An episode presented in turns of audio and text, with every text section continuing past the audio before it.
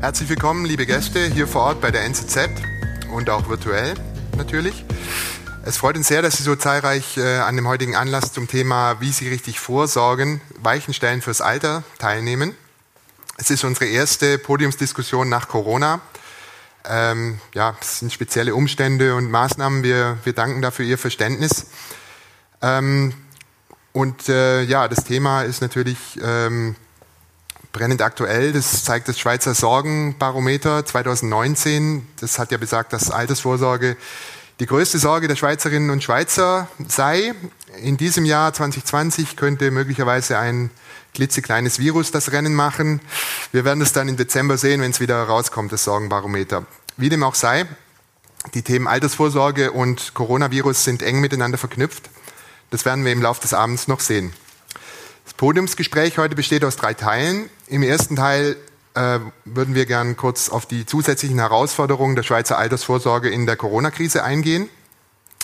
Im zweiten Teil äh, dann, wie man in diesem Umfeld vorsorgen kann, was man beachten muss. Und hier ist schon der Anspruch auch, dass wir Ihnen da konkreten Nutzwert bieten.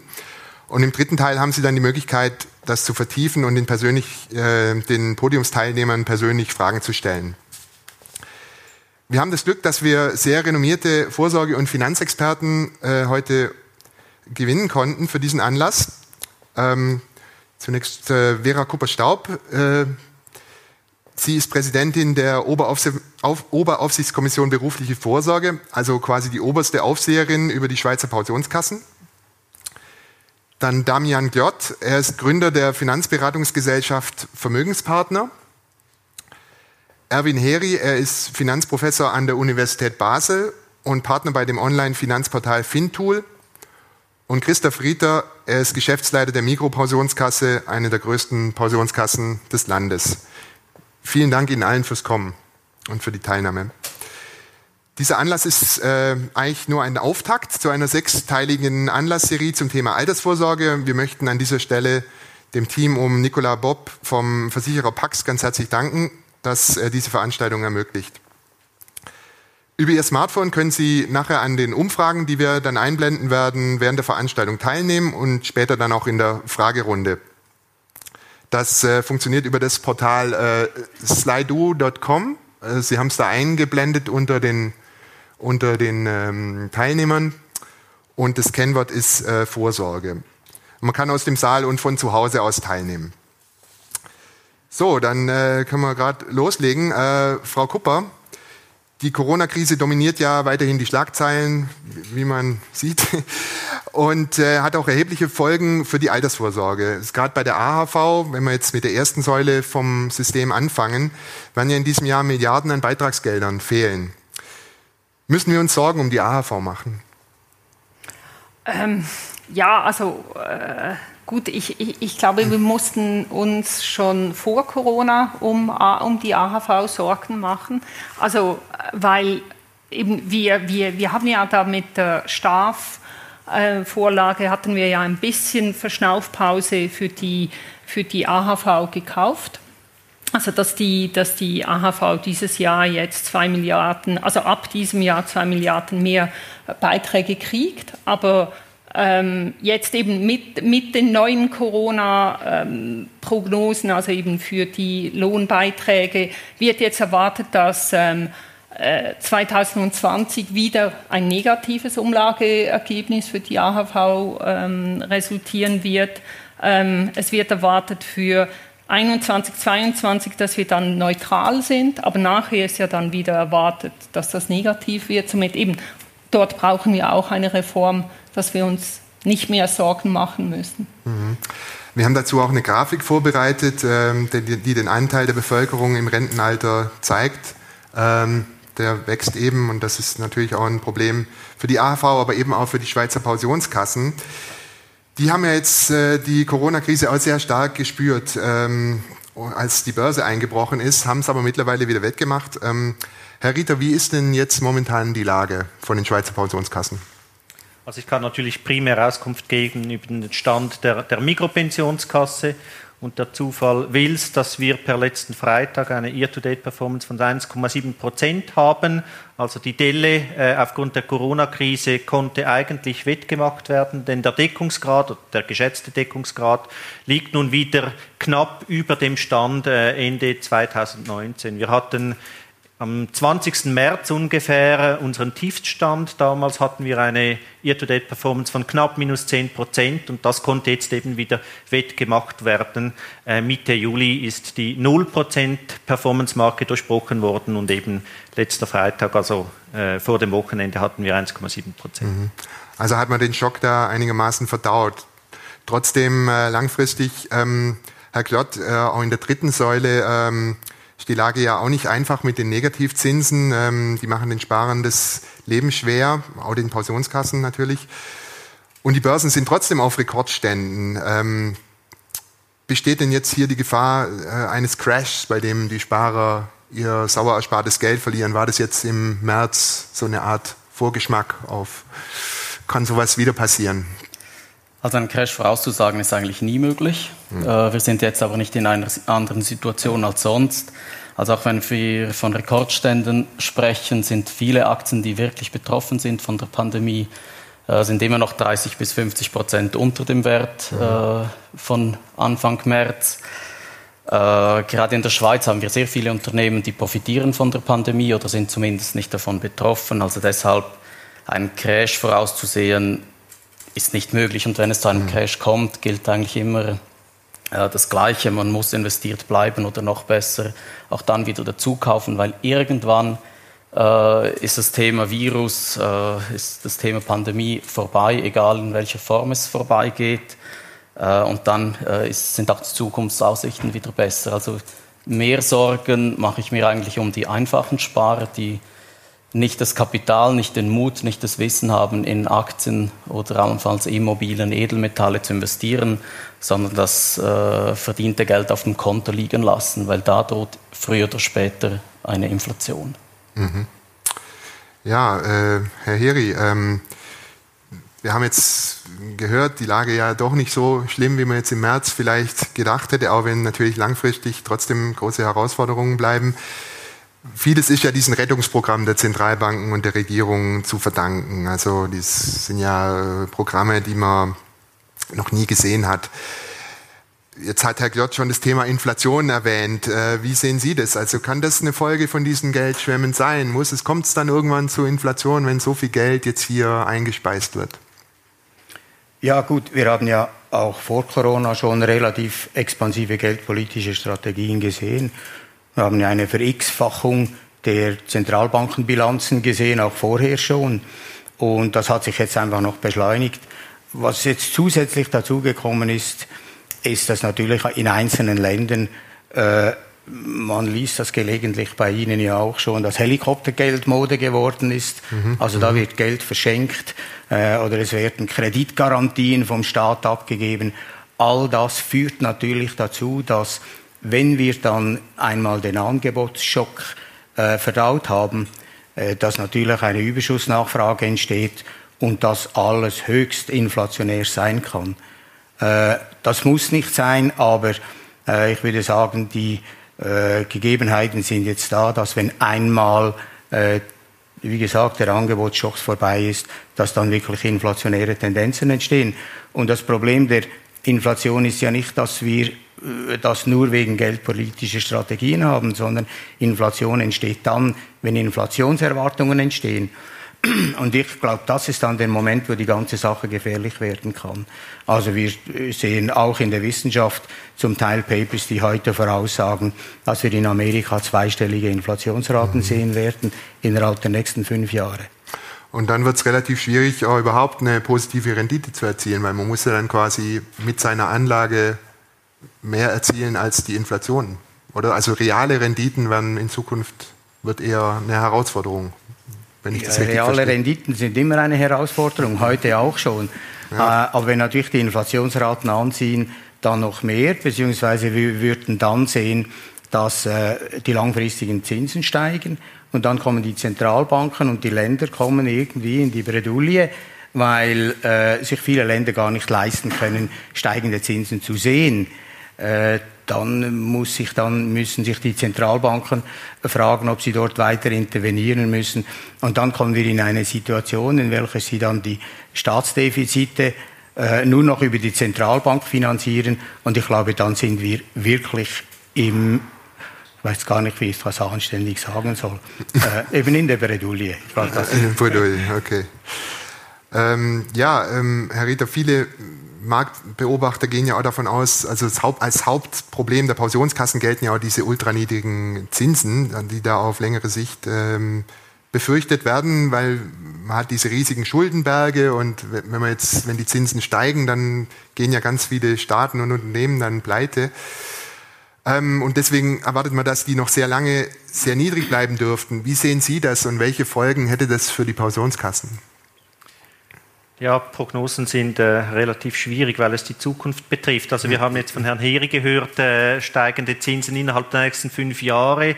Am Markt werden eher noch lange tiefe Zinsen erwartet. Für ein Kapitaldeckungsverfahren, nachdem die berufliche Vorsorge aufgebaut ist, sind natürlich steigende Zinsen per se etwas Gutes. Also die tiefen Zinsen, dass sich Sparen nicht mehr lohnt, das ist eigentlich äh, für uns äh, ein, ein großes Problem. Auf der Anlageseite sind die meisten Pensionskassen haben eine kürzere Duration als auf der Passivseite. Also nach einem ersten Schock bei steigenden Zinsen, wo Verluste realisiert werden, ist langfristig die Situation äh, von Pensionskassen eigentlich besser, wenn die Zinsen steigen. Selbstverständlich nicht, wenn alle Schuldner vorher pleite gehen, aber mhm. generell von der Tendenz sind höhere Zinsen für ein Kapitaldeckungsverfahren eigentlich etwas sehr Positives und wir wären sehr froh, wenn das wieder äh, der Fall wäre. Also von dem her habe ich vor steigenden Zinsen als Idee nicht große Angst. Äh, der Weg dazu, der kann natürlich etwas rumpelig werden mhm. und, äh, und wehtun. Das würden dann, also rumpelig heißt Verluste für die, für die Kassen, oder?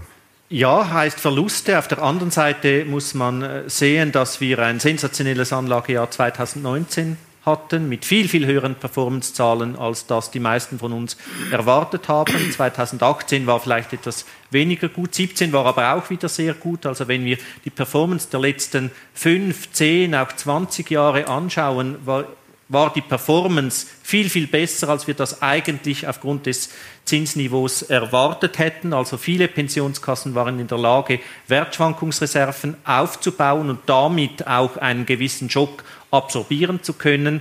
Eben auch im März äh, gab es zwar mehr Kassen in Unterdeckung, die ORK hat das auch in ihrem Jahresbericht äh, entsprechend erwähnt, aber eben, man sieht, äh, die Strategien wurden beibehalten. Das hat dazu geholfen, eben relativ, äh, also bis jetzt unbeschadet durch die Krise zu kommen. Wir wissen zwar nicht, weshalb die Finanzmärkte so sind, wie sie sich heute präsentieren, aber eben die Performance zeigt, die Delle ist kurzfristig gesehen nun ausgewetzt. Ja.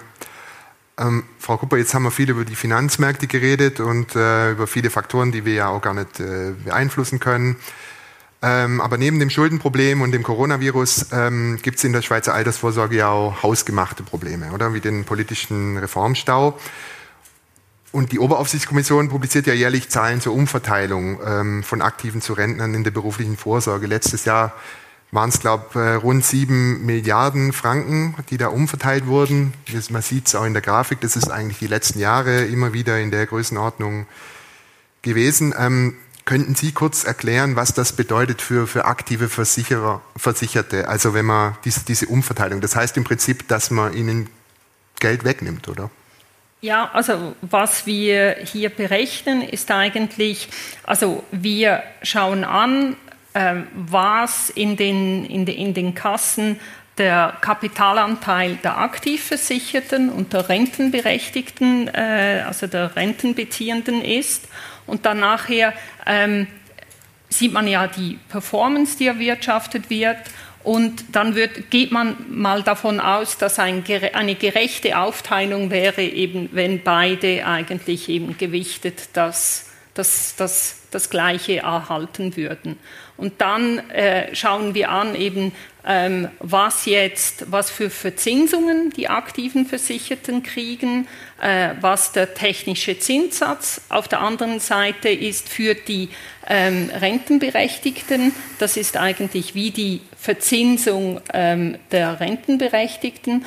Und dann nachher äh, wird weitergeschaut, was ähm, wie viel Kapital verwendet, gebraucht wurde, ähm, um zum Beispiel eben Rentenverpflichtungen, ähm, die ausstehend sind, ähm, also in, äh, zu bewerten, also das heißt Bewertungsveränderungen, weil eben über die letzten Jahre, wo das Zinsniveau immer weiter sank, oder, mussten diese Verpflichtungen immer wieder neu bewertet werden. Das heißt also, der Wert dieser Verpflichtungen nimmt immer zu. Das heißt also, dass man eben mehr Kapital dafür braucht und dafür diese Kapitalaufwendungen die werden dann den, sozusagen den Rentnern eben zu, zugerechnet, weil das ja eben ihnen zugute kommt. Und dann am Schluss wird geschaut, eben wie jetzt diese Rechnung über alles aussieht. Und dann sieht man,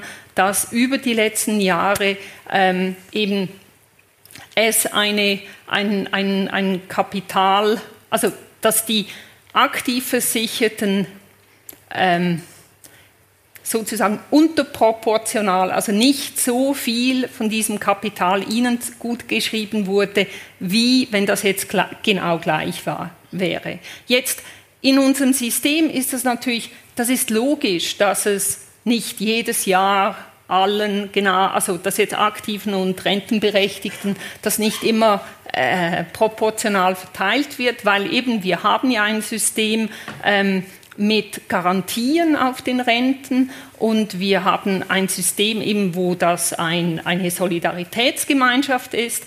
Aber man muss schauen, also darum, das einzelne Jahr betrachtet ist eigentlich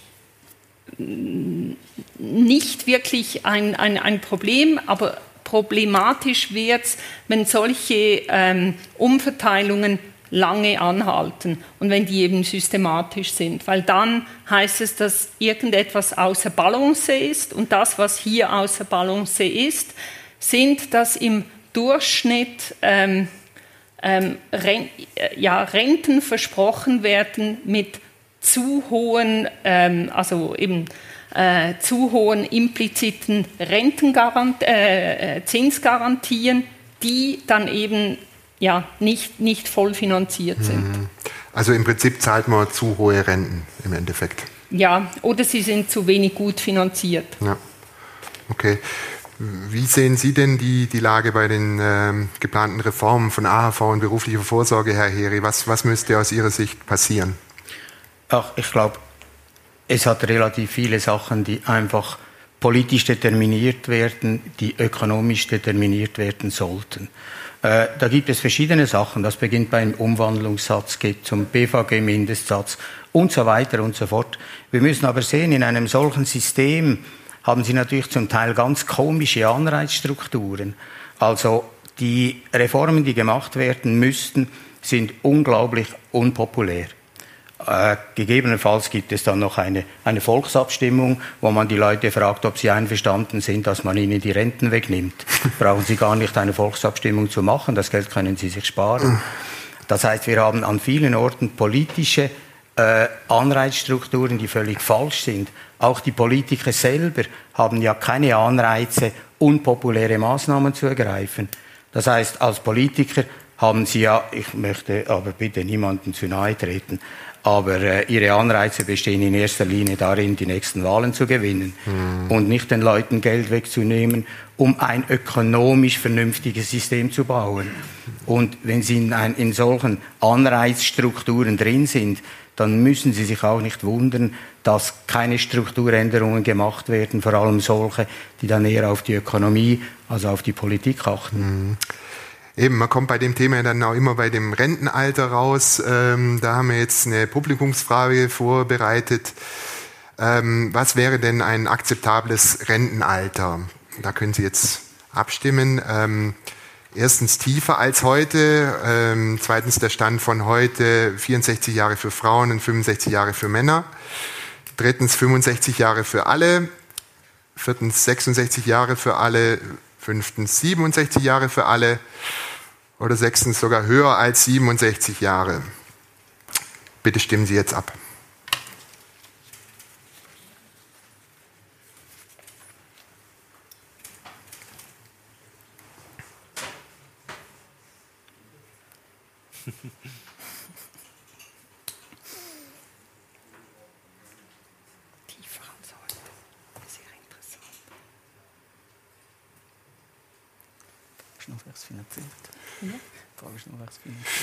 Ja gut, ich denke, da sieht man schon jetzt eine relativ klare Tendenz. Ähm, scheint äh, anders zu sein, als äh, man immer in Umfragen liest, dass da eigentlich kein Wille da ist äh, für, für Rentenaltererhöhungen.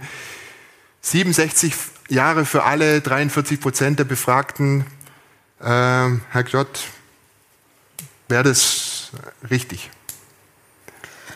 Ja, also wenn Sie mich fragen, wäre es grundsätzlich schon richtig, dass wir äh, alle länger arbeiten. Die Frage ist, äh, sind es dann wirklich alle? Äh, aber insgesamt, also das Rentenalter reduzieren, das können wir ganz bestimmt nicht. Das funktioniert nicht.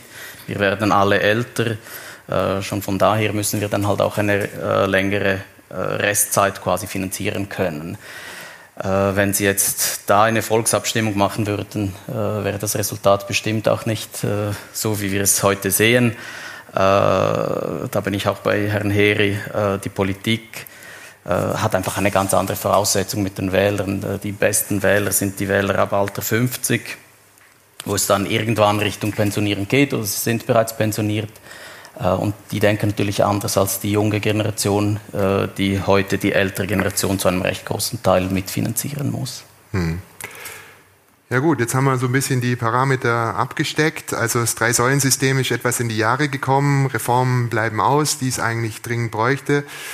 Ähm, eine Lösung kann ja sein, dass man auch mehr privat vorsorgt. Ähm, wie macht man das am besten? Ähm, ja, vielleicht zunächst mal, Herr, Herr Rieter, ähm, müssen wir jetzt alle noch mehr sparen? Ja, äh, wenn man die gleiche Rente im bisherigen Rücktrittsalter haben will, dann muss man etwas mehr sparen, denn die ausbleibenden Kapitalerträge müssen irgendwie kompensiert werden. Und äh, leider gibt es keinen reichen Erbonkel im Hintergrund und das Manna fällt nicht äh, vom Himmel, sondern das muss irgendwie erarbeitet werden. Und da gibt es natürlich eigentlich äh, zwei Lösungen. Entweder man kann freiwillig in die Pensionskasse einkaufen, wenn es noch Einkaufspotenzial gibt äh, gibt oder man kann äh, Säule 3 A bilden. In der ersten Säule ist ja ein Einkauf von Zusatzleistungen mhm. nicht, äh, nicht möglich.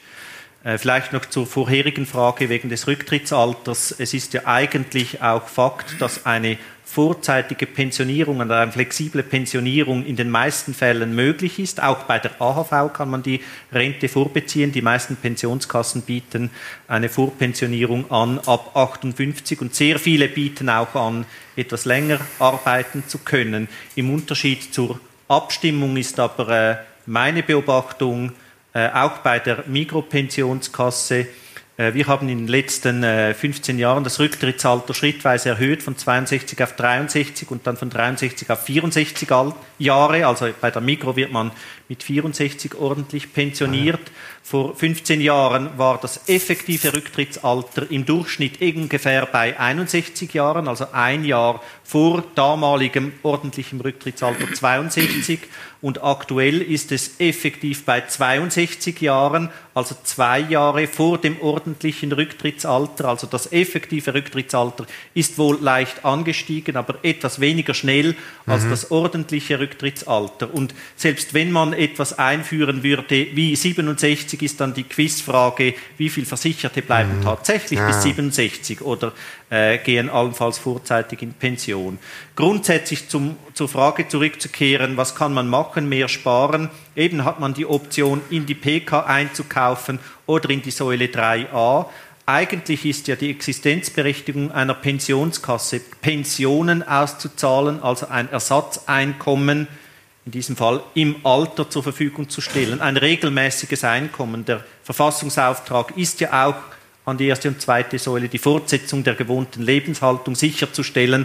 Also das hat irgendwie für die meisten etwas zu tun mit einem regelmäßigen Einkommen. Und wenn man in die Säule 3a einzahlt, ist natürlich der Effekt in den meisten Fällen, dass am Schluss ein Kapital fällig wird. Mhm. Wohl gibt es die Möglichkeit, kurz vor Rücktrittsalter Säule 3a Guthaben in die PK zu transferieren, aber in der Praxis wird das relativ selten bewerkstelligt. Mhm. Also wenn man wirklich ein Ziel, ein Leistungsziel hat, dann ist der Einkauf in die zweite Säule sicher keine.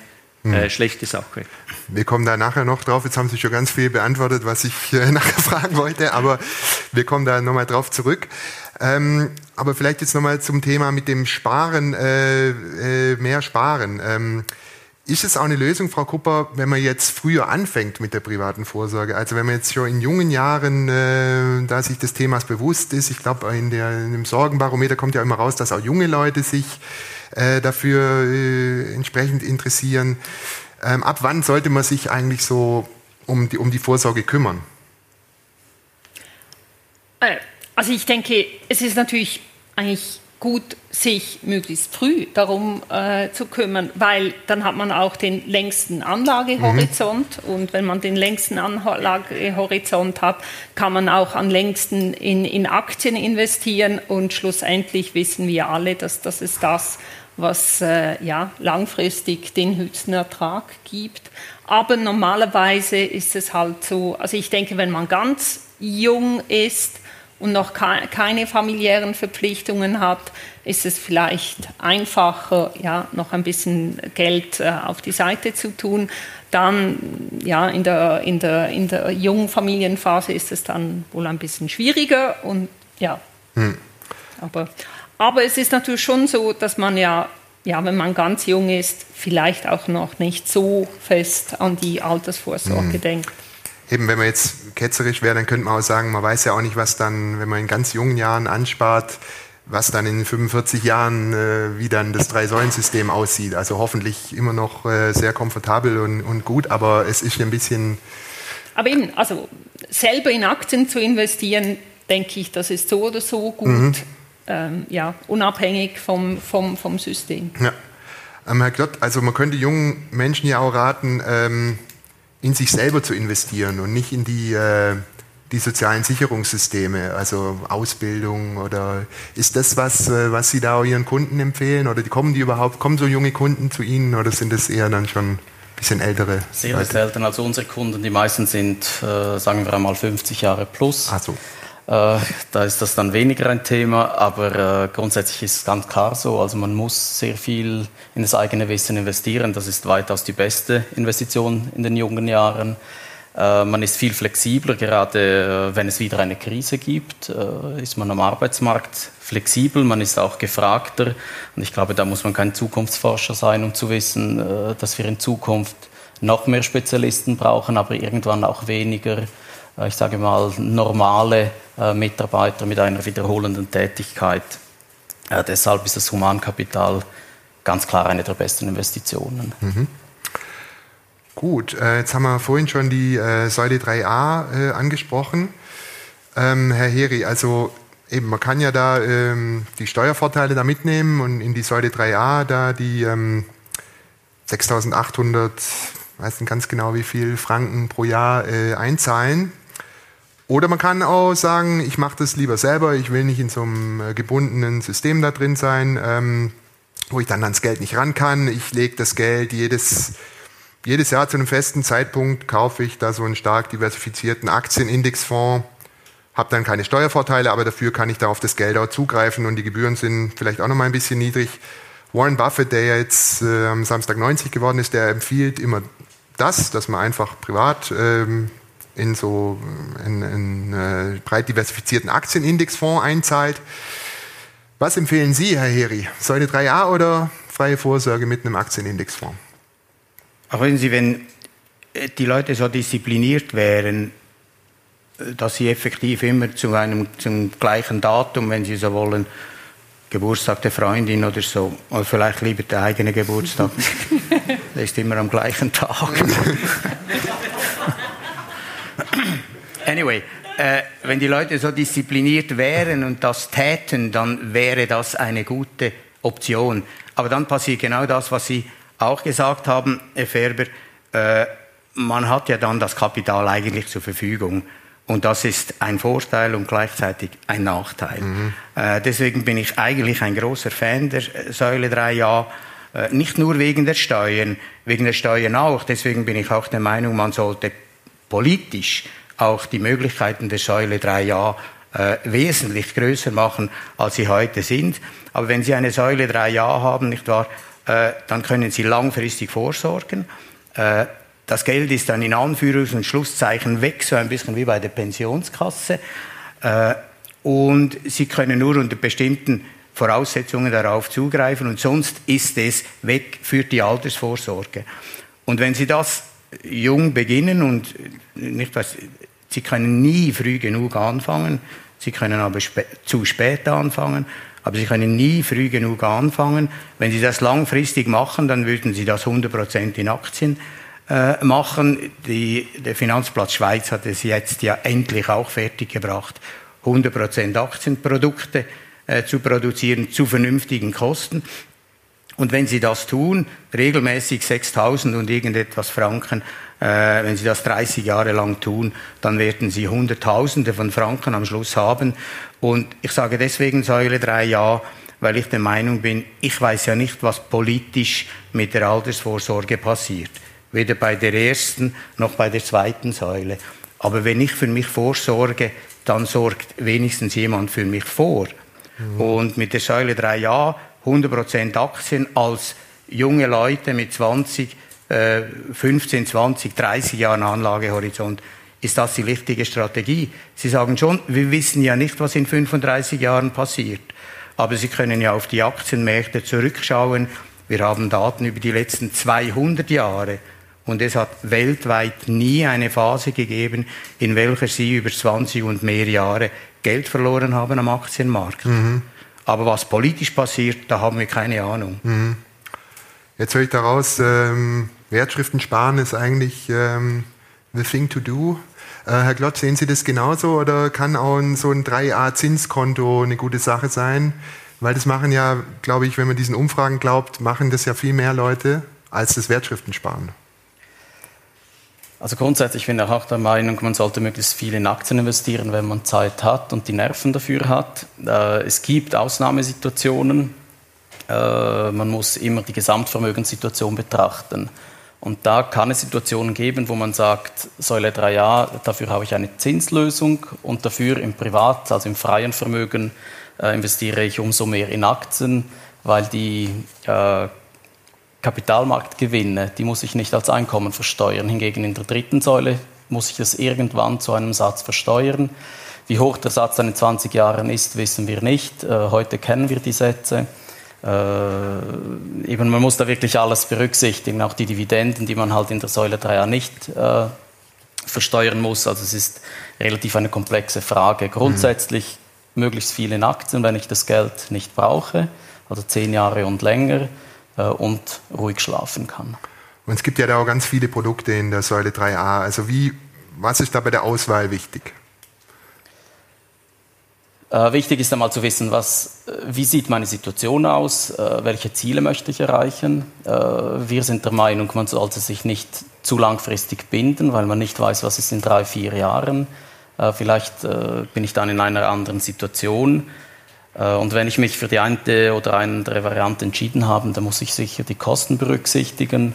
Und da gibt es mittlerweile sehr kostengünstige Produkte, äh, gerade bei den Anlagen, wenn ich auch in Aktien investieren möchte. Frau Kuppe, jetzt hat der Herr Rieter ja vorhin schon erwähnt, wenn man in der Säule 3a spart, dass man dann ähm, sich das Geld eigentlich nur als Kapital auszahlen lassen kann, zumindest offiziell und nicht als Rente. Es gibt aber doch Wege, das 3a-Geld dann am Ende in die Pensionskasse zu übertragen. Das stimmt doch, oder?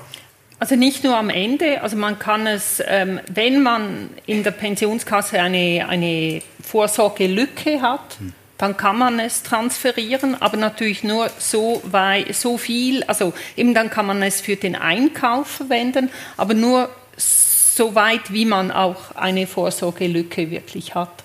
Mhm. Und sonst muss man sich dann, wenn man eine Rente möchte, muss man sich eine Rente am Schluss kaufen. Aber die sind die, die, die sozusagen am freien Markt ähm, erhalt, äh, erhältlichen ähm, Renten sind natürlich einiges unattraktiver als Pensionskassenrenten, ja. weil die Umwandlungssätze deutlich tiefer sind. Ja. Und bei der Rente sollte man wahrscheinlich darauf achten, dass man den Lebensstandard einigermaßen dann erfüllt im Alter, oder? Also dass man dann genug ja. hat. Ja. Okay. Gut. Ähm, und vielleicht ja. noch eine wichtige Zusatzinformation. Der Transfer von Säule 3a in die zweite Säule ist natürlich steuerneutral. Mhm. Die Gelder hat man ja schon mal an den Steuern abgezogen. Genau. Also man hat dann keinen, kein zweites Mal die Steuervorteile durch den Einkauf. Das ist der Unterschied, wenn man aus selber Erspartem einen Einkauf in die zweite Säule machen würde. Also das mhm. noch zur Ergänzung. Ja, ganz wichtig. Also, aber, also man kann grundsätzlich sagen, das Geld, was in der Säule 3a angespart wird, kann man sich indirekt auch als Rente dann mal auszahlen. Das ist nicht nur Kapital, oder? Wenn man Einkaufsmöglichkeiten Eben, hat. Wenn man, wenn man Einkaufsmöglichkeiten ja. hat, ja, ja, genau. Okay, ähm, Herr Heri, jetzt äh, in Bern gab es ja jetzt diese Motion Ettlin, die da vom Nationalrat und vom Ständerat äh, verabschiedet wurde. Die sieht ja vor, dass man rückwirkend sich in die Säule 3a einkaufen kann. Finden Sie das eine gute Sache? Das ist das, was ich vorhin schon äh, erwähnt habe. Mhm. Alles, was zur Verbesserung der Säule 3a äh, beiträgt, ist äh, meiner Meinung nach eine gute Sache. Also das ist dann, dann ja, ja. in ein paar Jahren hat man da noch bessere Möglichkeiten vorzusorgen. Aber Sie haben ja bereits gesehen, es gibt eine riesige äh, Diskussion über das Thema, ja. weil man dann sagt, ja, das können ja dann nur reiche Leute machen und und und. Ja. Aber ja, ja es ist halt, wie es ist.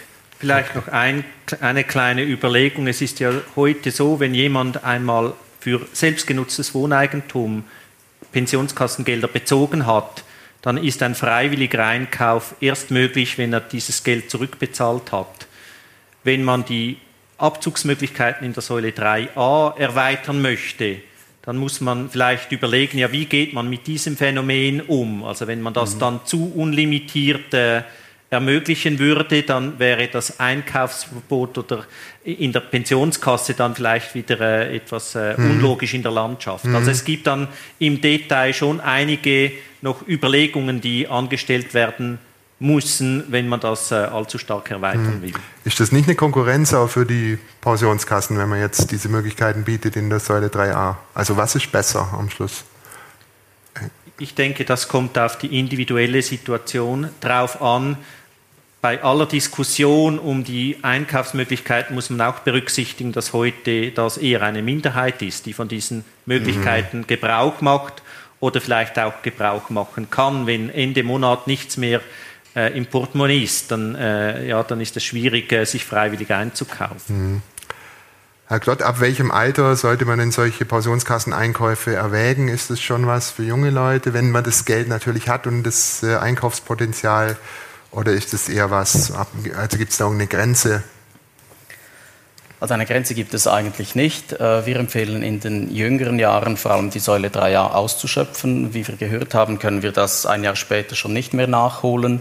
Hingegen die Pensionskassenlücke, die bleibt bestehen, wenn mein Einkommen gleich bleibt, wenn die Lösung die gleiche ist. Das heißt, die empfehlen wir wirklich aktiv erst ungefähr zehn Jahre vor der Pensionierung. Äh, weil dann hat man häufig ein höheres, höheres Einkommen. Das steuerbare Einkommen ist höher, weil zum Beispiel die Kinderabzüge weggefallen sind. Und man kann schon eher abschätzen, was dann in zehn Jahren äh, passiert mit den Pensionskassengeldern. Mhm. Wenn ich heute einem 30-, 35-Jährigen sage, er soll sich einkaufen in die Pensionskasse, habe ich keine Chance zu sagen, was für einen Umwandlungssatz er bekommt, ob er das Geld allenfalls einmal als Kapital wieder beziehen darf oder nicht. Ist mhm. einfach viel zu weit mhm. entfernt. Deshalb empfehlen wir das vor allem in den letzten zehn Jahren. Es gibt dann die Möglichkeit des Transfers der Säule 3a. Äh, wenn man es anders finanzieren kann, sollte man es aber mit den freien Mitteln machen, äh, genau weil man dann die Steuerersparnis hat und sonst eben nicht. Mhm. Äh, Frau Kupper, wahrscheinlich ist auch noch ein Faktor ähm, die Qualität der Pensionskasse, in der man halt ist, oder? Ähm, Gibt es Möglichkeit, oder wenn man jetzt so einen Einkauf sich überlegt, ähm, was ist dann wichtig bei der Pensionskasse? Also worauf muss man da achten? Ja, also gut, ich, ich, ich denke, also man sollte sich ja so oder so als Versicherte, äh, als Versicherter eigentlich laufend ein bisschen sich informieren über die Pensionskasse, bei der man ja versichert ist. Und ich denke, was man anschauen sollte, ist sicher, also der Deckungsgrad, äh, ja, dass man weiß, eben ob, ob diese Pensionskasse in nächster Zeit äh, eher in, in, in eine Unterdeckung und somit vielleicht in, ein, in, ein, in eine Sanierung reinkommt. Und bei einer Sanierung eben gut als aktive Versicherte ähm, äh, könnte man dann Sanierungsbeiträge zahlen müssen. Ähm, bei den Deckungsgraden ist es aber natürlich auch sehr wichtig zu schauen, ähm, mit was für einem Zinssatz der dann berechnet wurde, weil ja je nach welcher Bewertungszinssatz, man nennt das technischer Zinssatz bei, bei den Pensionskassen eben, welcher dort verwendet wird, fällt ein Deckungsgrad höher oder tiefer aus. Ähm, ja, sonst, äh, es, ja, es gibt viele Aspekte, ähm, von, von Leistungen, eben, die gezahlt werden oder nicht. Ich meine, wie, wie hoch, dass die, ähm, ähm, sei es äh, Ehegattenrenten oder Kinderrenten, je nachdem, ich meine, in welche Situation das man ist, ähm, sind auch die einen oder die anderen Informationen über die Pensionskasse wichtiger für, für einen selber oder, oder hm. weniger wichtig. Okay. Gut, jetzt haben wir Säule 3a und äh, die Pensionskasse ähm, kurz behandelt. Ähm, als Königsweg der Altersvorsorge gilt ja auch die selbstbewohnte Immobilie. Äh, Herr Heri, ähm, ist, das, äh, ist das tatsächlich eine gute Altersvorsorge? Also als Königsweg würde ich das jetzt nicht bezeichnen. äh, ich habe mir eigentlich, wenn ich eine Wohnung oder ein Haus gekauft habe, mir nie wirklich Gedanken gemacht, bezüglich der Altersvorsorge, sondern mhm. ich habe mir Gedanken gemacht, wie ich wohnen will. Und äh, ich bin damit nicht schlecht gefahren. Und, dann, und daneben habe ich mir Gedanken gemacht über die Altersvorsorge. Äh, ob ein Haus oder eine Immobilie die richtige Altersvorsorge ist, da habe ich ein bisschen meine Zweifel. Weil am Schluss äh, nützt es Ihnen nichts, wenn Sie ein wunderbares Haus haben, das nicht belehnt ist, äh, mit dem können Sie am Schluss bei dem Migros nichts bezahlen. Mhm. Also Sie müssen schon ja, es muss ja Cashflow da sein. Mhm. Und es ist ja auch nicht eine Lösung, dass Sie eine unbelehnte Liegenschaft haben und die dann mit 65, wenn Sie in Pension gehen, äh, verkaufen müssen, damit Sie sich nachher eine Rente kaufen können. Also von daher würde ich das ein bisschen, das Wohnen ist das eine, die Altersvorsorge ist für mich etwas anderes. Okay. Ähm, Herr Glott, also es gibt ja auch ähm, die Strategie, da Immobilien zu kaufen und zu vermieten, um dann im Alter ein Einkommen zu haben ähm, und so quasi dann seine Rente zu finanzieren. Ähm, was halten Sie von der Strategie? Also von dieser Strategie halte ich relativ wenig für den Durchschnittsbürger, weil eine Wohnung kostet relativ viel, gerade im jetzigen Zinsumfeld. Und das Problem ist dann, dass man sehr viel Vermögen bindet äh, und nicht an das Vermögen herankommt, wie es Herr Ehre gesagt hat. Ich muss zuerst die Immobilie verkaufen können. Weiter muss ich berücksichtigen, dass wenn ich nur eine Wohnung kaufen kann, äh, aufgrund der finanziellen Situation, bin ich von einem Mieter abhängig, ich bin von einem Ort abhängig, äh, von einer bestimmten Größe abhängig und das sind immer äh, Voraussetzungen, die äh, weniger gut sind.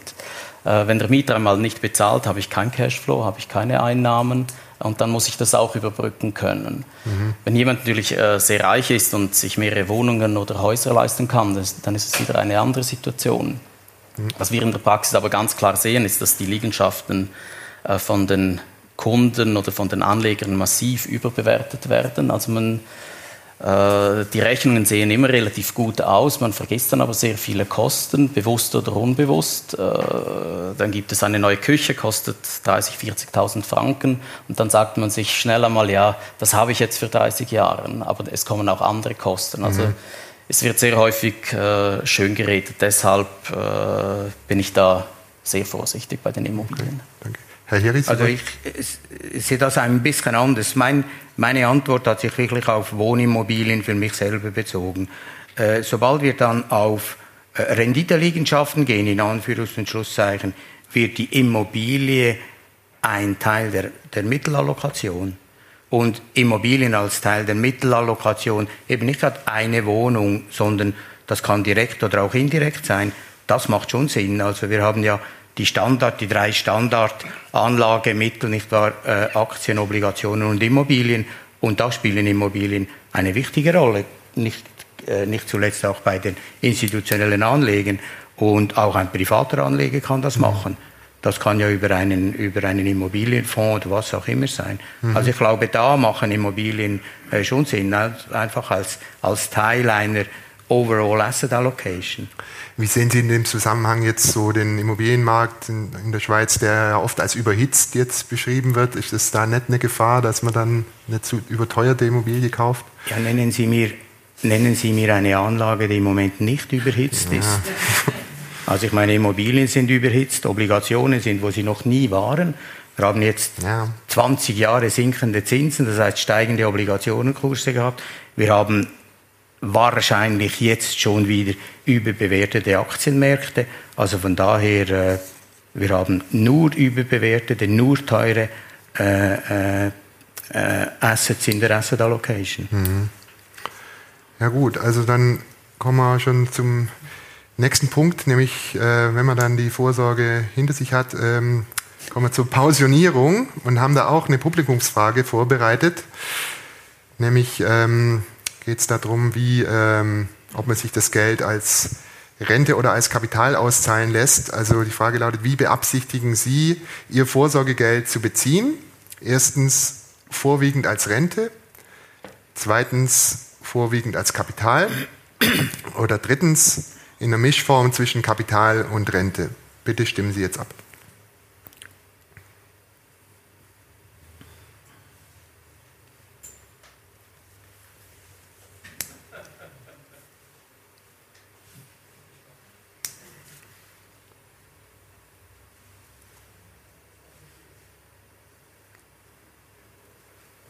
Gut, also relativ deutlicher Ausgang. Also sehr viele sagen eine Mischform von Kapital und Rente. Ähm, Herr Rieter, wie sehen Sie das? Ist das ähm, Gibt es hier bestimmte Regeln, die man äh, berücksichtigen muss? Rente oder Kapital ist ja eine ganz wichtige Frage dann. Also aus Sicht der Pensionskasse und unsere Vorsorgeberater, die können natürlich immer primär aus der Sicht der zweiten Säule beraten. Also wir haben keine Gesamtübersicht über die Vermögensallokation äh, eines einzelnen Versicherten, aber durch der durchschnittliche Versicherte, hier empfehlen wir in der Tendenz dafür zu sorgen, dass ein Grundeinkommen ebenso im Sinn Fortsetzung der gewohnten Lebenshaltung oder zumindest mal das Existenzminimum abgedeckt sein sollte durch regelmäßiges Einkommen aus erster und zweiter Säule. Und wenn dann noch etwas darüber hinaus vorhanden ist in der zweiten Säule, kann man das äh, auch als Kapital beziehen, wenn man Freude hat äh, an der Verfolgung der Finanzmärkte, wenn man das Gefühl hat, äh, nicht nur mit 60 oder 65, sondern auch mit äh, 75, 80 oder eben wie äh, Buffett mit 90 äh, die Märkte noch intensiv äh, weiter zu verfolgen und man eben nicht unbedingt auf das Geld angewiesen mhm. ist, um den täglichen Bedarf abzudecken. Also man hat die Rente und darüber hinaus kann man dann auch äh, dann das Geld selber anlegen. Das ist das, was wir normalerweise unseren Versicherten empfehlen. Wenn man natürlich in einer sehr privilegierten Lage ist und eben noch Immobilien hat, also ähnlich wie eine Pensionskasse funktioniert und regelmäßiges Einkommen aus den Immobilieninvestments ziehen kann, dann kann das wieder etwas anders aussehen. Aber für den durchschnittlichen Versicherten würde ich mal empfehlen, primär an die Rente zu denken und wenn noch etwas übrig ist, dann allenfalls das in Kapitalform zu beziehen. Vielleicht, Frau Kuber? Vielleicht eine Bemerkung noch zum Kapitalbezug für den, ja, also für viele Menschen, denke ich, ist Kapitalbezug, äh, führt ein bisschen zu einer Reichtumsillusion. Also, mhm. weil man, man, man sieht dann dieses Kapital ähm, und denkt, wow, das ist wirklich viel Geld, weil ich meine eben für den durchschnittlichen, also für den durchschnittlichen und die meisten Schweizer ist das Kapital in der Pensionskasse ihr größtes Vermögen. Und somit ähm, sie hatten in ihrem ganzen Leben noch nie so viel Geld. Und, und wir Menschen sind ja schlecht darin, ähm, eigentlich eben langfristig äh, zu planen und zu wissen, wie lange, ähm, also dieses Geld, das ich jetzt habe, wie lange reicht das? Oder darum haben wir ja das ganze Zwangssparen ähm, in der ersten, in der zweiten Säule überhaupt eingeführt. Und darum muss ich sagen, ich finde Kapitalbezug führt oft halt dazu, dass, dass, dass, dass Leute eigentlich dann Risiken nehmen, die sie ja eigentlich gescheiter wohl nicht nehmen. Also mhm. eben, es kommt sehr darauf an, ich meine eben, wie man finanziell äh, situiert ist, aber so für den durchschnittlichen Bezieher ist eigentlich Kapital eher ein Risiko. Herr Heri, sehen Sie das genauso? Ja, ich meine, ich bin ja eher einer, von dem man das Gefühl hat, er würde auf jeden Fall auf das Kapital stehen. Aber ich muss Ihnen sagen, äh, und ich bin ja schon in dem Alter, nicht wahr? Äh, es gibt natürlich nichts Schöneres, als immer Ende Monat eine Rente auf dem Bankkonto zu haben. Weil, wenn Sie dann zu viel Kapital bezogen haben, und ich glaube, Sie sagen das völlig richtig, Herr Ritter, dann müssen Sie dann auch mit 75 oder mit 80 noch Spaß daran haben, Ihre eigene Rente zu produzieren. Und ich wünsche das ja niemandem, aber vielleicht haben Sie dann das Pech, dass sie mit 72 nicht mehr so recht wissen, wie die, die Welt funktioniert. Und dann haben sie vielleicht zu Hause äh, noch irgendjemanden, den sie nicht eingeführt haben in ihre Ideen. Und dann ist plötzlich niemand mehr da, der sich um das Zeug kümmern kann. Also die Rente ist schon eine gute Sache. Und Kapital, ich glaube, Sie sagen das völlig richtig, wenn Sie dann die Lust und die Freude und den Spaß haben, das gegebenenfalls wie der Warren Buffett mit 90 auch noch zu tun, dann können Sie das Kapital beziehen. Aber im Durchschnitt ist, glaube ich, wie du selber auch sagst, Vera, ist die Rente schon eine gute Lösung. Mhm.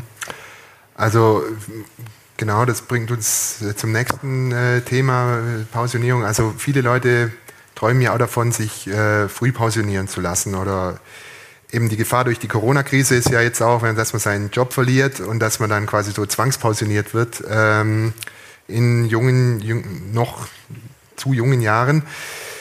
Äh, Herr Rieter, kann man sich auf sowas, auf so eine Zwangspensionierung äh, vorbereiten?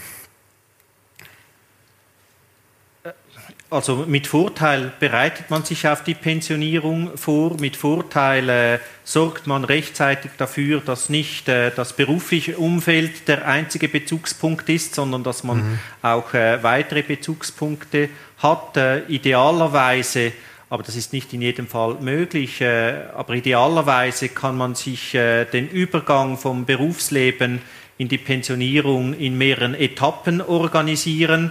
Äh, dass das eben nicht vom einen Tag auf den anderen ja. von 100 oder 150 Prozent äh, auf 0 Prozent äh, sich ändert, sondern dass man das schrittweise machen kann. Aber eben, da gibt es auch häufig eine Illusion, äh, sehr viele träumen schon das ganze Berufsleben von einer vorzeitigen Pensionierung. Wenn sie sich dann aber erst im Alter 60 langsam wirklich konkret um diesen Schritt kümmern, dann stellen sie fest, dass man unter Umständen eben bei einer vorzeitigen Pensionierung markant weniger Renteneinkommen hat und dass man sich das dann unter Umständen gar nicht kann, leisten kann. Denn äh, eben der Zinseszinseffekt äh, ist halt schon gewaltig in den höheren Altern, kurz vor der Pensionierung, hat man am meisten Kapital. Das generiert im ja. besten Fall am meisten äh, Zinserträge. wenn man vorzeitig geht, dann knabbert man das Kapital viel früher an und es muss für eine viel längere Rentenbezugsdauer reichen. Also die Kürzungen sind schon substanziell. Mhm. Und die wenigsten Pensionskassen kennen noch eine Subventionierung der vorzeitigen ja, Pensionierung. Ja. Ähm, Herr Klott, also eben das Thema Teilpensionierung, ähm, das viele Leute ja auch anstreben, was der Herr Rieter angesprochen hat. Ähm, was ist hier aus steuerlicher Sicht zu beachten? Da gibt es doch, glaube ich, auch bestimmte Regeln. Also grundsätzlich ist eine Teilpensionierung finanziell interessanter als eine vollständige Pensionierung. Also das heißt, wenn ich, ich gehe lieber zwei Jahre vorher in Pension, dafür nur 50-prozentig, anstatt ein Jahr früher ganz aufzuhören. Der Grund liegt nicht nur in der Steuer, sondern auch beispielsweise, dass ich weiterhin in die AHV einzahle, in die Pensionskasse mit einem je nachdem höheren Umwandlungssatz, wenn ich 65 bin. Und falls ich einen Teil der Gelder als Kapital beziehe, kann ich bei der Teilpensionierung normalerweise bereits diesen Teil als Kapital beziehen. Das heißt, ich kann, äh, habe eine Staffelung beim Bezug der Vorsorgegelder und weil wir da eine in den meisten Orten relativ hohe Progression haben, äh, spare ich massiv an Steuern. Also steuerlich ist auch die Teilpensionierung grundsätzlich mhm. interessanter. Die Frage ist dann, kann ich es mir überhaupt leisten? Oder wie wir äh, gehört haben, möchte ich überhaupt einen Teil als Kapital beziehen? Äh, was man da auch nicht vergessen darf, äh, wieso ist die Rente so interessant? Wir haben ja einen zu hohen Umwandlungssatz. Und wenn der mhm. Umwandlungssatz zu hoch ist, bedeutet das zumindest im Durchschnitt, dass die Rente doch relativ interessant ist. Aha. Und eben die, bei der Staffelung, damit meinen Sie ähm, also die verschiedenen Vorsorgetöpfe, die man hat, Pensionskasse, Säule 3a, dass man die auf verschiedene Jahre verteilt, die Auszahlung. Genau, das sollte man unbedingt machen, weil sonst werden Säule 3a-Gelder, Pensionskassengelder, falls man hat, was selten sinnvoll ist, noch Freizügigkeitsgelder hat und alle gleichzeitig bezieht, werden sie zusammengezählt und als Einheit quasi versteuert. Äh, deshalb sollte man das staffeln, aber auch bei der Teilpensionierung kann ich bei den meisten Pensionskassen äh, die Gelder äh, in zwei Etappen beziehen, also äh, gemäß meiner Teilpensionierung. Äh, da muss man einfach wissen, steuerlich wird es nicht überall gleich behandelt. Das heißt, man sollte sich vorgängig äh, beim Steuerkommissär melden, äh, und das bestätigen lassen, ob, das, ob es überhaupt akzeptiert mhm. wird, weil sonst mache ich je nachdem die falsche Rechnung. Ist auch kantonal immer unterschiedlich, genau. oder? Ja. Okay. Ähm, ja, dann sind wir noch beim Thema Spätpensionierung, äh, was ja oft auch äh, thematisiert wird und falls das überhaupt möglich ist. Ähm, Frau Kupper, wenn man die Möglichkeit hat, äh, sollte man die und noch Lust hat zu arbeiten, ähm, sollte man dann die, die Möglichkeit wahrnehmen. Man kriegt ja dann auch eine höhere AHV und wahrscheinlich auch einen besseren Umwandlungssatz, oder? In der Pensionskasse. Ja, äh, ja also eben, das ist natürlich auch sehr eine persönliche, eine persönliche Entscheidung, eben ob man und natürlich eben auch mit dem, mit dem Arbeitgeber. Jetzt, ich denke persönlich, da wir ja so viel Zeit und Energie mit Arbeiten ja, äh, also dort investieren eigentlich die meisten, oder ich hoffe es wenigstens äh, für die meisten, dass man ja das, was man äh, berufstätig macht, ja nicht jetzt wirklich total ungern macht. Und darum, also ja, da unsere Lebenserwartung ja sehr hoch ist ähm, und eben gestiegen ist, ähm, denke ich schon, dass es, dass es Sinn macht, eigentlich ähm, ja, länger aktiv zu bleiben. Das hält einem sicher auch aktiver. Äh, außer man hat irgend andere Projekte, wo man natürlich seine, seine Energie einsetzen kann, will. Ähm, aber ich denke, ähm, also finanziell lohnt es sich sicher, weil eben man im Gegensatz äh, zum doppelten äh, Penalty, den man kriegt, wenn man sich vorzeitig äh, pensionieren lässt, he, äh, hat man natürlich bei der Spätpensionierung den doppelten Vorteil, weil man kann noch länger einzahlen und die, die, die Auszahlungsdauer wird dann ja kürzer und durch das wird der Umwandlungssatz höher. Also ja, finanziell lohnt es sich sicher, eben wenn es, wenn es möglich ist. Ähm, und ich denke, ja, psychisch denke ich, tut das den meisten, die dann noch ähm, ja, eben einen, einen, einen, einen Job und einen Arbeitgeber haben, der das unterstützt, äh, auch gut. Und dann kann man bei der Pensionskasse nachfragen, was würde ich für einen Umwandlungssatz bekommen, ja, wenn ich mit 67 ja. in Rente gehen würde. Gut, ähm, ja, dann würden wir jetzt an der Stelle gerne das Podium für Fragen äh, zur Vorsorge öffnen eben über das Tool slido.com, äh, Kennwort Vorsorge. Und da haben wir schon jetzt die erste Frage. Lohnt es sich bei der Pausionierung, die Hypothek auf Stockwerkeigentum mit der Säule 2 und 3a komplett zu amortisieren? Oder ist es besser, sie nur teilweise oder gar nicht zu amortisieren? Was sind die Vor- und Nachteile der jeweiligen Variante? Gibt's, wem darf ich die Frage stellen? Damian Glock, bitte. Äh, Im Normalfall lohnt es sich nicht, weil wir gehört haben, aus der zweiten Säule macht es häufig Sinn, die Rente zu beziehen. Und was man nicht vergessen darf, wenn ich die Hypothek amortisiere, habe ich das ganze Geld in der Liegenschaft. Wenn ich natürlich sehr reich bin, dann ist es immer eine andere Situation, dann muss ich vor allem die Steuern betrachten und dann stellt sich die Frage, wenn ich es mir leisten kann, was mache ich sonst mit den Geldern? Also lege ich sie langfristig an, habe ich da eine höhere Rendite, äh, als was ich äh, an Hypothekarzinsen bezahlen muss und dann kann es wiederum interessant sein. Aber jetzt für den Normalverdienenden würde ich sagen, aufgepasst, alles in die Liegenschaft zu investieren. Okay, vielen Dank. Die nächste Frage, was passiert mit meiner PK-Rente, wenn sich in Zukunft die Inflation deutlich erhöht? Und wie kann ich dieses Risiko abfedern? Herr Heri, Sie haben vorhin Inflation. ja, das kommt ja darauf an, in welcher PK Sie sind. Ich nehme an, die Migros würde dann eine Anpassung der Renten vornehmen, nicht wahr? Eine Inflationssicherung. Vielleicht. Also es kommt ganz darauf an. Aber ich glaube, die äh, Frage zu stellen ist schon relevant. Äh, ich habe das vorhin schon gesagt. Ich denke, dass wir in absehbarer Zeit, und wenn ich sage absehbar, äh, dann meine ich irgendwie in 15, 15 Jahren, wesentlich höhere Inflationsraten haben werden mhm. als heute.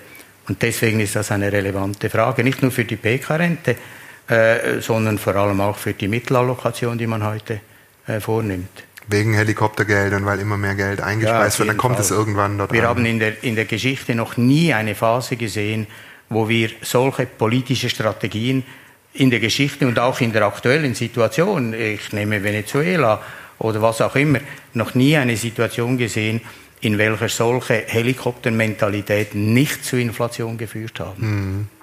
Wie kann man das Risiko abfedern? Äh Aktien, vielleicht, Immobilien? Vielleicht nicht eine Antwort, wie man das abfedern kann, aber vielleicht noch etwas, wie ist die gesetzliche Situation? Also eine laufende Rente, die in den letzten zehn Jahren nicht freiwillig erhöht wurde und die meisten laufenden Renten wurden in den letzten zehn Jahren nicht mehr freiwillig erhöht, die kann nicht gekürzt werden. Das ist äh, die positive Nachricht. Äh, der Stiftungsrat hat jeweils einmal im Jahr zu entscheiden, ob die Mittel der Pensionskasse ausreichen, um eben eine Erhöhung, also eine Inflationsanpassung zu tätigen.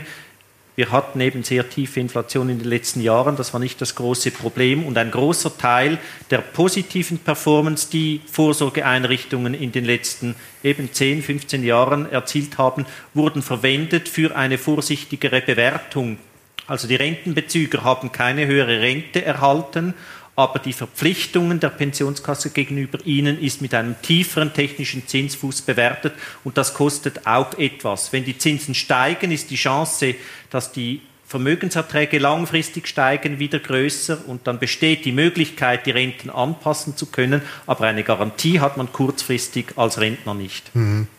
Und das Risiko abfedern kann man wahrscheinlich auch mit privatem Sparen, oder? Und mit Sachwerten oder, oder wie? Was, äh, was kann man da sagen? Ja, auf der privaten Seite bei der Mittelallokation äh, ist das einzige Mittel eigentlich die Anlage in reale Aktiva. Äh, reale Aktiva sind äh, Immobilien, Aktien. Es gibt Leute, die finden Gold sei auch ein reales Aktivum. Äh, aber sicher Aktien und, und, und Immobilien, weil die steigen dann, nicht wahr? Die Grundlage dieser Anlagen sind ja reale Sachen, also Maschinen, Halbfabrikate, die auch teurer werden oder eben Immobilien. Mhm. Und Gold sind Sie kein Fan? Ja, Gott, wissen Sie die Geschichte mit Gold. Äh, wir haben da bei, bei Fintool etwa ein halbes Dutzend Videos gemacht über die Frage, ob Gold eine Absicherung gibt für, äh, für Inflationsraten. Und das Ergebnis ist eigentlich immer das gleiche. Gold gibt für normale Inflationsraten keine Absicherung. Sobald sie aber in Hyperinflationssituationen kommen, gibt Gold eine Absicherung. Mhm. Das heißt, wenn Sie heute in Gold investieren, dann impliziert das eigentlich, dass Sie eine globale Hyperinflation erwarten. Und also, da bin ich im Moment noch ein bisschen zurückhaltend. Hyperinflation ist definiert 20 Prozent, glaube ich. Ja, 20, 30, ja, 50, 100, 200 Prozent. Okay. Gut, da sind wir zum Glück noch ein bisschen entfernt. Ja. ja, Sie müssen sich in der Welt nur ein bisschen rumschauen, dann finden Sie solche Sachen. Ja, ja das stimmt natürlich. Gut. Dann nächste Frage. Äh, muss ich mich laufend um meine Altersvorsorge kümmern oder kann ich mich nach dem Aufsetzen einer Vorsorge zurücklehnen? Wer möchte gern also für viele Versicherten ist, äh, äh, ist, der Entscheid natürlich relativ. Mit dem Entscheid für einen Arbeitgeber entscheidet man sich implizit auch für die entsprechende Pensionskasse und für den entsprechenden äh, Vorsorgeplan. Also was die zweite Säule betrifft, hat man wenig Wahlmöglichkeit. Die beschränkt sich dann darauf, noch freiwillig mehr einzuzahlen äh, oder eben einfach die obligatorischen äh, Beiträge zu bezahlen. Aber vielleicht geht das mehr auch noch in Richtung der äh, Säule 3 an. Und genau. da könnte sicher Herr Gliott etwas sagen. Herr Glatt? Ja, also äh, es geht sicher darum zu schauen, wie sieht meine Gesamtsituation aus und die sollte ich alle paar Jahre mal überdenken und schauen, stimmt meine Gesamtallokation noch oder nicht. Und da muss man auch eine Pensionskasse mit berücksichtigen, da muss man ein Eigenheim mit berücksichtigen, äh, die Sparquote äh, und deshalb macht es ganz bestimmt Sinn, äh, das zu hinterfragen, auch die Frage zu klären, soll ich mich jetzt in die Pensionskasse einkaufen, sofern möglich, oder soll ich noch zuwarten? Hm. Also alle paar Jahre sollte man das unbedingt machen. Hm. Und eben die Säule 3a ist ja eigentlich eine jährliche Sache auch. Genau, das sollte man, sofern möglich, sofern finanzierbar, sollte man das jedes Jahr machen. Im Normalfall ungefähr bei einem äh, steuerbaren Einkommen von 50.000, weil sonst der Grenzsteuersatz extrem tief ist. Und was wir leider immer wieder sehen in der Beratung, ist, dass nur für eine Person einbezahlt wird und nicht für beide Personen. Aha. Äh, es dürfen beide Personen den vollen Betrag einzahlen, wenn sie einen Pensionskassenanschluss haben und sonst 20 Prozent des Einkommens. Und das äh, geht leider häufig vergessen. Aha. Ah, interessant. Gut, nächste Frage die betrifft die Vorsorgelösung während einer unbezahlten Auszeit, einem Sabbatical oder Arbeitslosigkeit. Welche Alternativen gibt es und was ist zu empfehlen? Sabbatical. Also äh, während äh, eines Sabbaticals oder unbezahlter Urlaub, äh, Reise während der Arbeitszeit, äh, da ist man etwas abhängig vom Angebot der äh, Vorsorgeeinrichtung. Es gibt viele Vorsorgeeinrichtungen, die es ermöglichen, während einer bestimmten Zeit, das ist normalerweise bis auf maximal zwei Jahre limitiert, die bisherige Vorsorge weiterzuführen. Äh, entweder die Risikoleistungen oder Alterssparen und Risikoleistungen, aber sehr häufig äh, mit der Fortführung der gesamten Altersvorsorge verbunden ist, dass dann die einzelne Person Arbeitnehmer- und Arbeitgeberbeiträge bezahlen muss und das kann natürlich äh, ins Geld gehen. Es gibt jetzt gerade eine neue Gesetzesbestimmung, die ab äh, nächstem Jahr in Kraft tritt, wenn eine Person ab 58 äh, nicht ganz freiwillig den Job verliert, also entlassen wird, mhm. Äh, hat diese Person in Zukunft die Möglichkeit, die bisherige Vorsorge bei der bisherigen Vorsorgeeinrichtung zu belassen. Nachteil der heutigen Lösung, die das eben nicht vorsieht, ist, dass das Freizügigkeitskapital auf ein Freizügigkeitskonto transferiert werden muss und dann am Schluss nur Kapital ausbezahlt wird. Und mit dem Belassen in der eigenen Vorsorgeeinrichtung hat man die Möglichkeit, später eine Rente zu beziehen. Also das ist etwas, das viele Vorsorgeeinrichtungen in ihren Reglementen auf nächsten Januar äh, nun berücksichtigen müssen. Mhm. Vielleicht noch der dritte Teil, Arbeitslosigkeit. Also wenn man den Job eben vor 58 äh, verliert, dann ist man gegen die Risiken im Rahmen des BVG-Minimums äh, bei der Arbeitslosenversicherung respektive der Auffangeinrichtung für die Risiken Tod und Invalidität in der beruflichen Vorsorge noch versichert, aber nicht für das Alterssparen. Also dann entsteht eine Lücke beim Alterssparen. Mhm. Also man muss schon ein bisschen planen, so ein Sabbatical dann auch, oder? Wenn, wenn man es kann, oder? Das ist absolut. Gut. Dann nächste Frage. Okay, äh, das ist ein konkreter Fall. Ein verheiratetes Paar, beide 56, mit zwei erwachsenen Kindern. Frühpensionierung. Wo und wie kann ich berechnen, welche finanziellen Einbußen in Abhängigkeit es gibt, je nach Zeitpunkt der vorzeitigen Pensionierung? Für die AHV, für die zweite Säule gibt es Webpages dazu. Wer kann das beantworten? Also vielleicht zuerst äh, für die Pensionskasse. Dort ist es am einfachsten, man, entweder ist man in einer Pensionskasse mit einem versicherten Portal und dann kann man selber gewisse Simulationen machen bezüglich vorzeitiger Pensionierung. Eben beide sind offenbar 56, also die Kassen können vorzeitige Pensionierung offerieren ab 58, sie müssen aber nicht. Also es ist schon noch etwas abhängig vom effektiven Vorsorgereglement und wenn es kein äh, Simulationstool bei dieser Pensionskasse gibt, ist es am einfachsten, sich äh, beim Pensionskassenverwalter äh, oder seiner Ansprechperson im Personaldienst zu melden. Bezüglich AHV ist eine ein Vorbezug der Leistungen möglich, aber maximal zwei Jahre vor dem ordentlichen Pensionierungsalter, also für Männer ab Alter 63, für Frauen mhm. ab Alter 62. Mit der AHV-Reform soll das allenfalls dann noch etwas ausgeweitet werden, aber die erste Säule kann nicht ganz so äh, großzügig vorbezogen werden, wie das in den meisten Fällen bei der Pensionskasse möglich ist. Mhm. Vielleicht kann Herr Gliot noch ergänzen. Nein, äh, was man noch sagen kann, bei der AHV kann man auch eine Rentenvorausberechnung äh, verlangen. Äh, klar, mit 56 ist man noch ein Stück davon entfernt, 4 oder 65 zu sein. Äh, deshalb kommt es aufs Einkommen an, ob man dann die volle Rente bekommt. Aber äh, wie Sie richtig gesagt haben, die AHV-Rente kann man nicht äh, mehr als zwei Jahre im Voraus beziehen. Und auch das macht in den allerwenigsten Fällen Sinn. Also im Normalfall bezieht man die AHV am besten äh, zum Pensionierungszeitpunkt, zum ordentlichen Pensionierungszeitpunkt mit 64, egal wann ich mich pensionieren lasse. Weil man eben so hohe Einbußen hat, wenn man sie genau. vorbezieht. Ja, genau. Okay.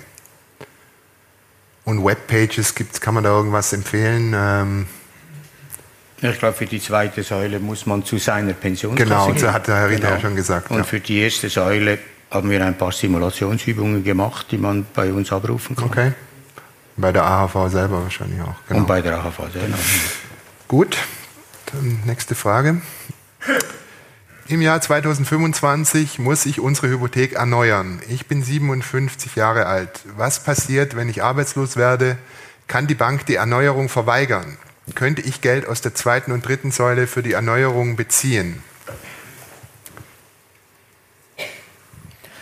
Ja, also die Bank geht einen neuen Vertrag an, ein und deshalb kann sie entscheiden, ob sie das machen will oder nicht. Also sie kann das äh, absolut verweigern.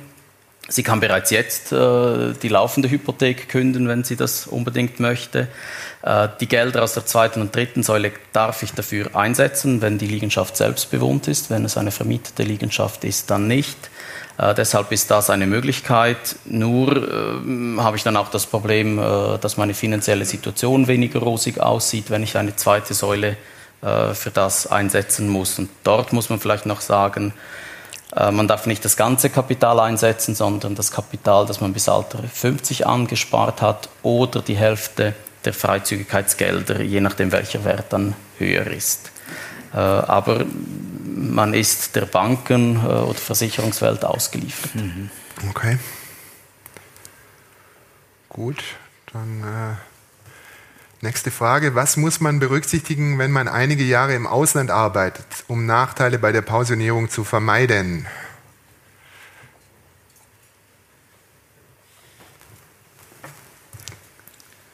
Ja, man ja. muss auf jeden Fall die AHV-Beiträge bezahlen. An das muss man denken, weil sonst entsteht eine Lücke und die kann relativ teuer werden.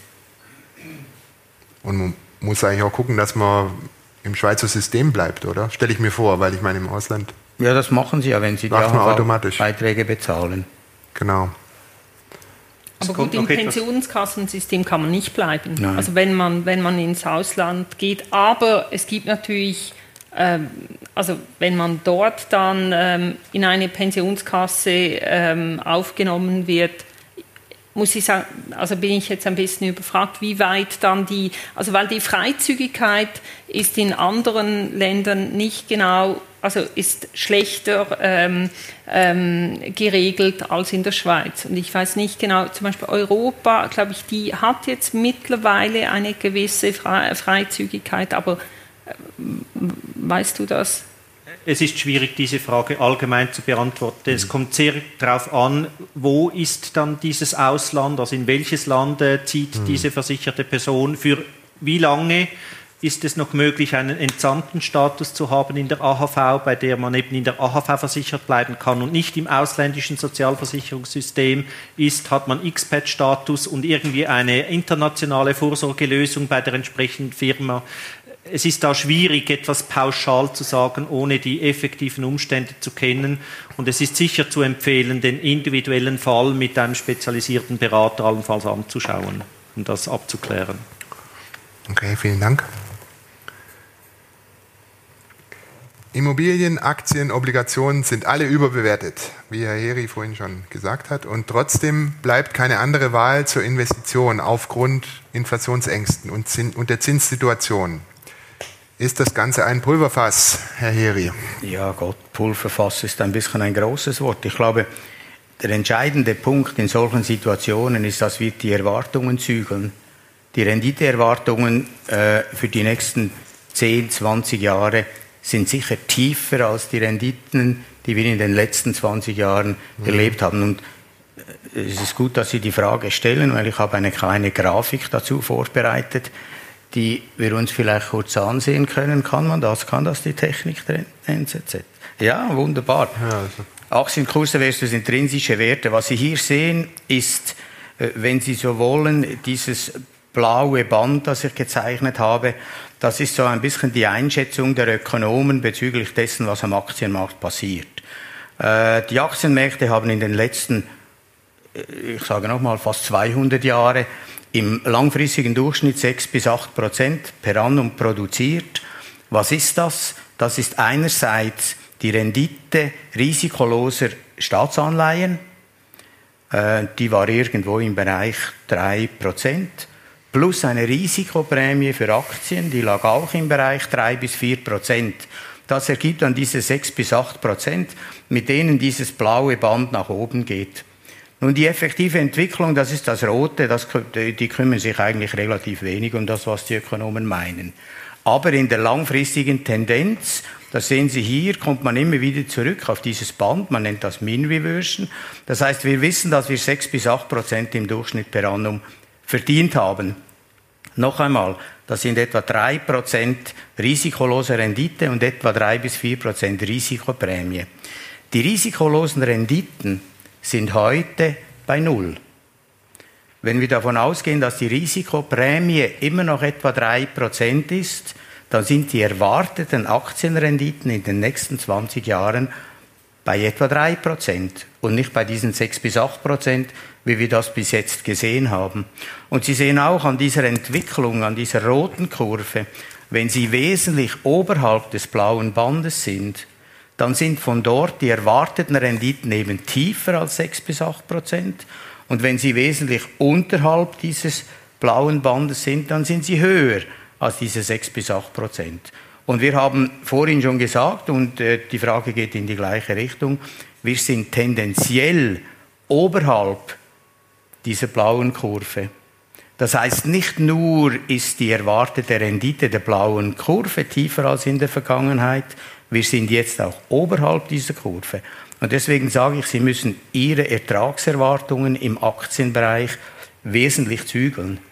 Und wenn wir jetzt noch wissen, dass auch die Obligationen re relativ hoch bewertet sind, äh, dann betrifft das auch die Pensionskassen, sowohl die Ertragsraten der Obligationen als auch die Ertragsraten der Aktien werden in Zukunft tiefer sein, als wir, was wir uns gewohnt sind. Also das Zügeln der Erwartungen ist ein ganz wesentliches Element.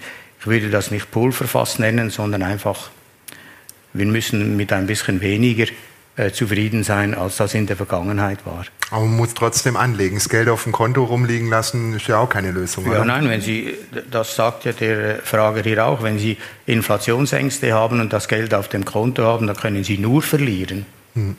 Ja. Gut, vielen Dank.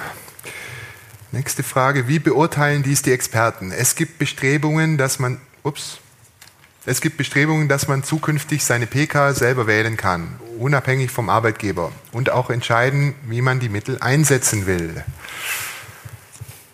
Möchte jemand was dazu sagen?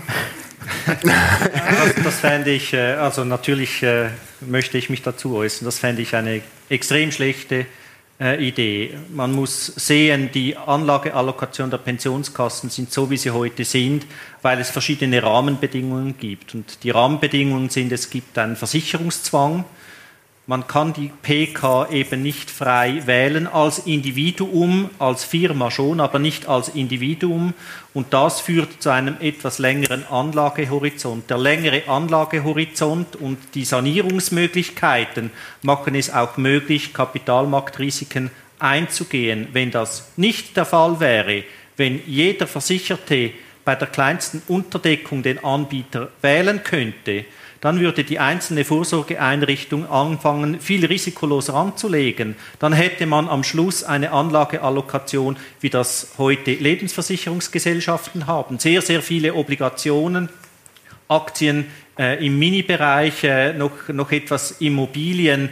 Also volkswirtschaftlich aus meiner Sicht äh, würde man sich hier um die gesunkenen, aber doch heute noch vorhandenen äh, Renditeerwartungen äh, bringen und das würde niemandem etwas bringen. Also ich denke, das wäre eine schlechte Idee und es gibt wohl immer wieder Ideen, das zu tun. Äh, das wäre auch gut für, für das Beratungsbusiness, denn der einzelne Versicherte oder viele der Versicherten wären dann etwas überfordert mit der Wahl der Pensionskassenlösung, mit der Wahl der eigenen Anlagestrategie. Das würde sehr viele Berater brauchen. Die Vermögensverwaltungskosten wären viel, viel höher im Durchschnitt, auch wenn man ETFs einsetzt, äh, denn die einzelne Losgröße ist ja viel kleiner. Also hier würde es sehr viele Reibungsverluste geben. Mhm. Also eben, wir sind ja hier in einem liberalen Haus und dann hört man auf Wettbewerb der Pensionskassen, dann denkt man ja erstmal, hm, gute Sache. Also ja, ja, man, man, kann das natürlich nicht so stehen lassen. ich verstehe natürlich Ihre Sicht, nicht wahr? Auf der anderen Seite äh, würde es natürlich auch Pensionskassen geben. Man müsste das vernünftig ausgestalten, damit man dann nicht alle zwei Monate wechseln kann. Aber es würde dann natürlich auch Pensionskassen geben, die ganz bewusst aggressiver anlegen würden, wie es das zum Teil ja heute auch schon gibt. Und da hätte der einzelne Bürger dann auch die Möglichkeiten, das auszuwählen. Also man wäre, man wäre dann viel freier bezüglich der Mittelallokation. Man müsste allerdings dafür sorgen, dass die Leute ein bisschen mehr Verständnis haben für das. Es gibt natürlich Spezialisten oder auch Leute, die sich sehr für das interessieren, äh, die dann vielleicht die Möglichkeit hätten, das auch zu beurteilen. Aber viele Leute würden dann vielleicht gerade demjenigen nachrennen, der im letzten Jahr am besten performt hat und ähnliches. Und das wäre äh, das wäre dann gefährlich. Und auch die ganzen Sanierungsmöglichkeiten, nicht wahr? Äh, wir dürfen auch nicht vergessen, dass noch einmal, wir haben, die meisten von uns haben ja keine Erfahrung mit inflationären äh, Situationen. Aber als wir noch Inflation hatten, also in den 70er und 80er Jahren, sind dann die Firmen auch hingestanden und haben ab und zu etwas in die Pensionskasse reingeworfen. Das fällt dann völlig weg. Also es würde zu einer vollständigen Entsolidarisierung des Systems führen, äh, ob man das will oder nicht, also ein liberales Haus in Ehren, äh, das würde dann vielleicht positiv angesehen, aber wahrscheinlich nicht bei, bei allen Leuten. Es wird immer wieder über das diskutiert. Das Lobbying der Pensionskassen und der Sozialversicherungsindustrie wird dafür sorgen, dass das nie kommt. Also ich würde es ist wahrscheinlich eben auch nicht sehr vernünftig, das genauso zu machen. Das, äh Was auch noch dazu kommt, es gibt heute den Sicherheitsfonds, eine Art Rückversicherung für Vorsorgeeinrichtungen, die hinsteht, äh, wenn ein Arbeitgeber Konkurs geht oder wenn eine mhm. Vorsorgeeinrichtung zahlungsunfähig wird. Wenn man sehr freie Möglichkeiten hat bezüglich der Kapitalanlage, dann geht eine solche äh, Rückversicherung natürlich äh, nicht mehr auf. Also man kann dann nicht die belohnen, die die höchsten Risiken gefahren sind im Notfall und denen beistehen. Also man müsste sehr vieles anders konzipieren glaube, am heutigen Drei-Säulen-System. Das System würde, würde völlig neu gebaut werden müssen. Mhm. Okay. Damian? Also ich glaube auch, dass es zwar sehr gut tönt im ersten Moment und jeder sagt, ja, das möchte ich, ich möchte selber wählen können, aber wenn es dann tatsächlich so wäre, wäre es ganz eine andere Situation. Wir als Beratungsunternehmen, wir würden, würden da massiv davon profitieren. Aber das Problem wäre dann auch, dass äh, im Hintergrund äh, teilweise Provisionen fließen würden. Und dann ist die Frage, wie neutral ist die Beratung? Kenne ich die Situation äh, des jeweiligen Anlegers? Und was ganz klar ist, was auch angesprochen wurde, Die meisten oder ein sehr großer Teil der Bevölkerung wäre vollkommen überfordert, kennt sich heute nicht aus und deshalb ist der Status quo äh, für die meisten interessanter. Das andere ist einfach, äh, geht in eine gefährliche Richtung. Wenn man etwas individualisieren möchte, wir haben die Möglichkeit mit der äh, PK-Lösung 1e, äh, wenn jemand sehr äh, gut verdient, der Arbeitgeber ihm die Möglichkeit gibt, dann kann er auch heute bereits äh, mit einer Aktienstrategie den Teil des Lohnes über 130.000 plus minus investieren. Ich denke, der Bürger, der sich darum kümmert, der sollte beim Entscheid, wo möchte ich arbeiten, die Pensionskasse genauer hinterfragen. Das mhm. ist sehr ein wichtiger Entscheid. Aber nachher frei wählen können, da bin ich ganz klar dagegen. Und ich glaube auch, was wir sicher sein können, wenn wir eine freie Pensionskassenwahl hätten, es würde sicher teurer also äh, ja, weil schon nur Marketing, Dings, also die, die, die ganze Sache würde einiges teurer. Und wenn wir in der Welt so schauen, wo man so Experimente gemacht hat, ich meine zum Beispiel Chile wurde ja sehr lange zuerst sehr gelobt, äh, eben wie toll, dass das jetzt dort sei. Und ja, jetzt die letzten Jahre hat man eher gesehen, dass das also ja große große Probleme ist, äh, gibt und in, in Amerika, wo man eben teilweise ja die, die Anlagestrategie mehr selber wählen kann, äh, sieht man also auch, dass im Durchschnitt die Anlageresultate dieser selbstgewählten ähm, ähm, Fonds sind im Durchschnitt also schlechter als die von den Pensionskassen gemanagten Fonds. Eben weil dort halt wieder mehr ähm, Hysterie, ähm, als, als Individuum neigt man mehr zu äh, prozyklischen Anlageverhalten, äh, was langfristig äh, ja, nicht äh, hilfreich ist. Okay, vielen Dank. Vielleicht eine letzte Frage. Haben wir noch Zeit? Was ist der Steuersatz für eine Rente? Gibt es kantonale Unterschiede? Und wie ist die steuerliche Behandlung, wenn man ins Ausland zieht? Also die Rente wird, wird äh, besteuert wie Einkommen, ganz normal Einkommen. Somit natürlich gibt es kantonale Unterschiede. Ähm, ja, die im Ausland wird sie im Ausland besteuert. Ja, klar. Nach ja. dem dortigen Steuersatz. Ja. Genau. Ja, gut. Ähm, dann ja, sind wir fast schon am Ende. Ähm, also erstmal vielen Dank für die Teilnahme und die vielen zahlreichen Fragen, ähm, die jetzt da gekommen sind. Ich denke, es hat auch einen gewissen Nutzwert äh, geboten, die, die Fragen ähm, oder die Antworten. Und ähm, ich möchte jetzt an der Stelle schon auf die nächste Veranstaltung hier in dieser Serie hinweisen. Ähm, die wird am 13. Oktober sein. Ähm, Vorsorge für Junge steht dann im Mittelpunkt. Ähm, an der Stelle auch noch äh, etwas Eigenwerbung äh, für, für zwei Bücher, die jüngst auf den Markt gekommen sind. Äh, da ist einmal das Buch äh, Geschichte reimt sich, auch am Aktienmarkt von Herrn Heri. Das er zusammen mit Mark ich Dittli. Paar, ich habe ein paar Exemplare hier. das er zusammen mit äh, Mark Dittli geschrieben hat. Da geht es eben um die äh, Corona-Krise und die Folgen ähm, für Anleger und was man daraus lernen kann. Und dann auch ein zweites Buch, das äh, Damian Glott ähm, und ich, wo wir mitgewirkt haben, äh, was Sie über Altersvorsorge wissen sollten. Wenn man jetzt das Thema von heute vertiefen will, dann ähm, finden Sie da auch einen, einen Flyer in der Tasche auf Ihren Sitzen. Dann äh, morgen erhalten Sie eine Mail äh, mit einem Feedbackbogen äh, zu dieser Veranstaltung. Wir würden uns natürlich sehr freuen, wenn Sie uns eine Rückmeldung geben würden, was wir verbessern können was gegebenenfalls auch gut war, was wir wieder so machen sollten. Und ähm, als letztes möchte ich noch gern zum, zum, zu den Ausgängen in der Corona-Situation was sagen. Also es gibt zwei Ausgänge, äh, hinten rechts und hinten links. Äh, und wir würden Sie bitten, den nächstgelegenen Ausgang zu benutzen und, ähm, und beide Ausgänge zu benutzen. Jetzt wünschen wir Ihnen einen guten Heimweg und danken Ihnen nochmal ganz herzlich fürs Teilnehmen. Wiedersehen.